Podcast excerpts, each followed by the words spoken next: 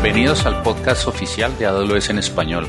Soy José Giore Herrán, arquitecto de soluciones en AWS Colombia, y hoy me encuentro con mi compañera Ana Barragán, quien también es arquitecta de soluciones en AWS y participa activamente en la comunidad de AWS WOM en Colombia. En este cuarto episodio de la serie de podcasts sobre gestión financiera en la nube de AWS, tendremos la oportunidad de conversar sobre las principales técnicas de optimización de costos en los servicios de almacenamiento en AWS, tal como Amazon S3.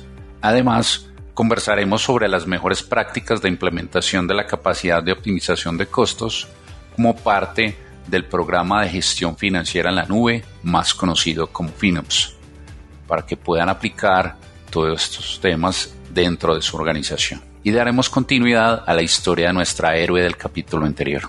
Hola Ana, ¿cómo estás? Bienvenida a este nuevo capítulo. ¿Te acuerdas de Luisa? Hola José, todo muy bien por acá. Claro que sí. Luisa, la analista de área de tecnología y nuestra protagonista de la historia de gestión financiera, quien tuvo el reto de optimizar los costos en la nube de AWS. Recuerdo que nos había comentado que después de revisar la facturación mensual de su organización y el panel de facturación más conocido como billing, determinó que una de las grandes oportunidades de optimización de costos que había encontrado eran los costos asociados a los servicios de almacenamiento representados en los servicios de Amazon S3.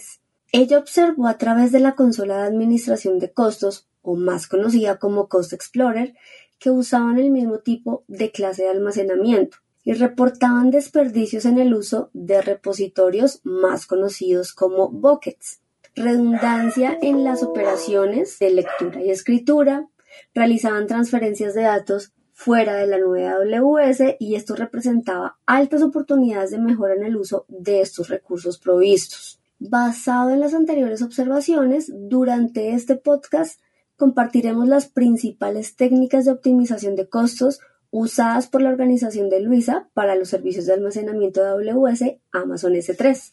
Primero recordemos a nuestros oyentes que el servicio de almacenamiento conocido como Amazon S3, Amazon Simple Storage Service, es un servicio de almacenamiento de objetos que ofrece una alta escalabilidad, disponibilidad de los datos, seguridad y rendimiento, la cual es líder dentro del sector. Y principalmente Usamos este servicio para almacenar y proteger cualquier cantidad de información y de datos para los diversos casos de uso típicos que tienen nuestros clientes, tales como establecer lagos de datos, implementar sitios web, implementar aplicaciones móviles, realizar copias de seguridad y facilitar la restauración de los datos críticos de la organización.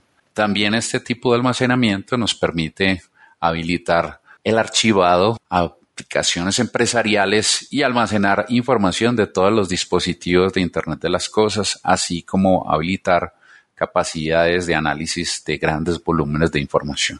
También Amazon S3 proporciona funciones de gestión, facilitando a clientes como ustedes que puedan optimizar, organizar y configurar el acceso a sus datos críticos de negocio y satisfacer todas sus necesidades empresariales organizacionales y en cumplimiento o conformidad que necesiten según la normatividad asociada a su organización. Ana, ¿nos podrías porfa contar cuáles fueron esas tácticas iniciales de optimización de costos que usó Luisa y poder cumplir con esos objetivos de negocio de empezar a reducir en un 20% la facturación mensual en AWS?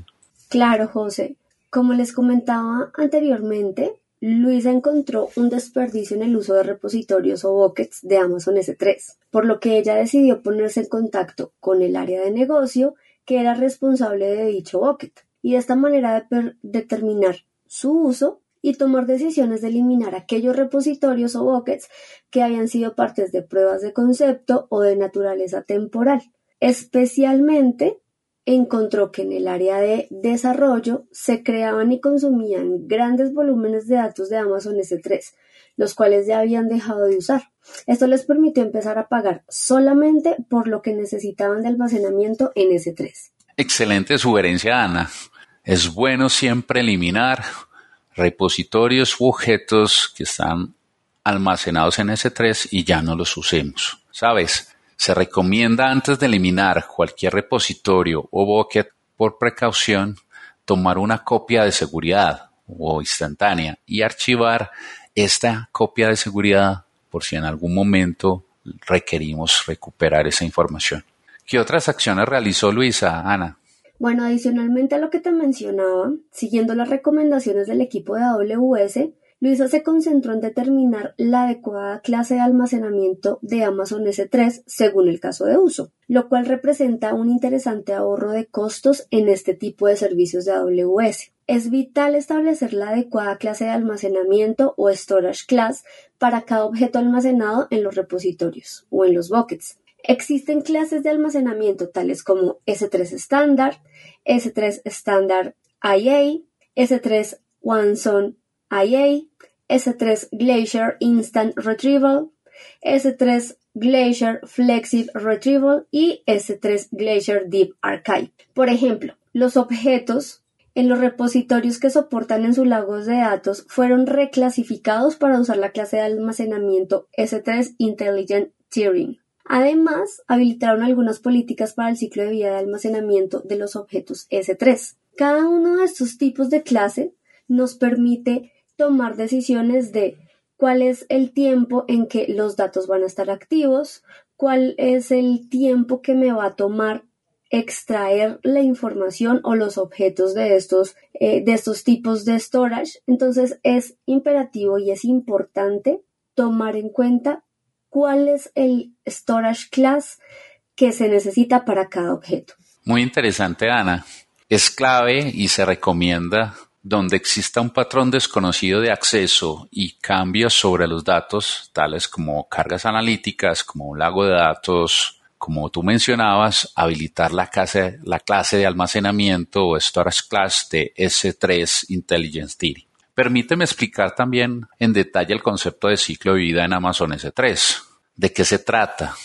Estamos hablando de unas reglas de almacenamiento durante ese ciclo de vida de la información y de los datos donde yo establezco un objetivo, cada objeto, cómo lo voy a almacenar de manera costo eficiente, según el caso de uso, y habilitar esa característica llamada Amazon S3 Lifecycle para obtener los respectivos ahorros. Por ejemplo, uno podría establecer una política que a los 30 días después de la fecha de creación de un objeto en un almacenamiento de tipo S3 estándar se muevan los objetos a una clase de tipo S3 estándar de acceso infrecuente o EI. Y también establecer otra política adicional que a los 60 días después de que los objetos fueron creados, mover esos objetos o datos a una clase de almacenamiento estilo S3 Glacier, que es más conocida como archivado. Y de esa forma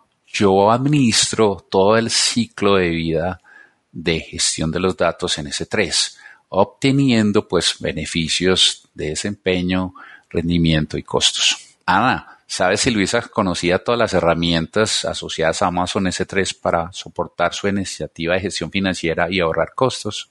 Bueno, pues tras una sesión de interacción de valor realizada por un arquitecto de soluciones en un taller práctico, todo el equipo de Luisa aprendió acerca de estas herramientas de Storage Lens y de S3 Inventory. Con S3 Storage Lens se puede comprender, analizar y optimizar el almacenamiento a través de más de 30 métricas de rendimiento y uso, usando varios paneles interactivos que permiten agregar datos de toda la organización, cuentas, regiones, grupos o prefijos específicos. A todos estos datos se puede acceder a través de la consola de administración de S3 o en un repositorio eh, más conocido como Bucket. Y con S3 Inventory pudieron observar en detalle los patrones de comportamiento y uso de cada repositorio o bucket para tomar mejores decisiones informadas frente a la optimización de costos y gestión de ciclo de vida de objetos en S3, como bien lo mencionabas por lo que siempre invitamos a seguir usando las herramientas tales como Cost Explorer, S3 Storage Lens, S3 Inventory, entre otras, para continuar con la optimización de costos en los servicios de AWS como parte del panorama de soluciones tecnológicas de la gestión financiera de AWS. Ana, recordando También fue muy importante que revisaron todas las operaciones redundantes de lectura y escritura asociadas a lo que conocemos como S3 API que se estaban ejecutando en un repositorio específico y determinar si realmente eran lo más adecuado dependiendo su necesidad y poderlas optimizar al máximo y evitar la ejecución de actividades que parecían duplicadas o que generaban costos innecesarios. Completamente de acuerdo, José. Creo que la empresa de Luisa aplicó las mejores prácticas de optimización de costos en Amazon S3. Qué interesante. Esta información es vital para que todos nuestros clientes puedan usar sus recursos de la manera más apropiada posible y continúen pagando solamente por lo que realmente necesitan. En otros capítulos conversaremos sobre técnicas de optimización de costos en otros servicios de AWS de almacenamiento, tales como Amazon FS. Muchas gracias, Ana, por compartir conmigo este espacio y compartir toda la información que nos has brindado. Puedes invitar, por favor, a todos los que nos escuchan a continuar participando de los siguientes episodios sobre la temática de gestión financiera en la nube de AWS, más conocida como FinOps.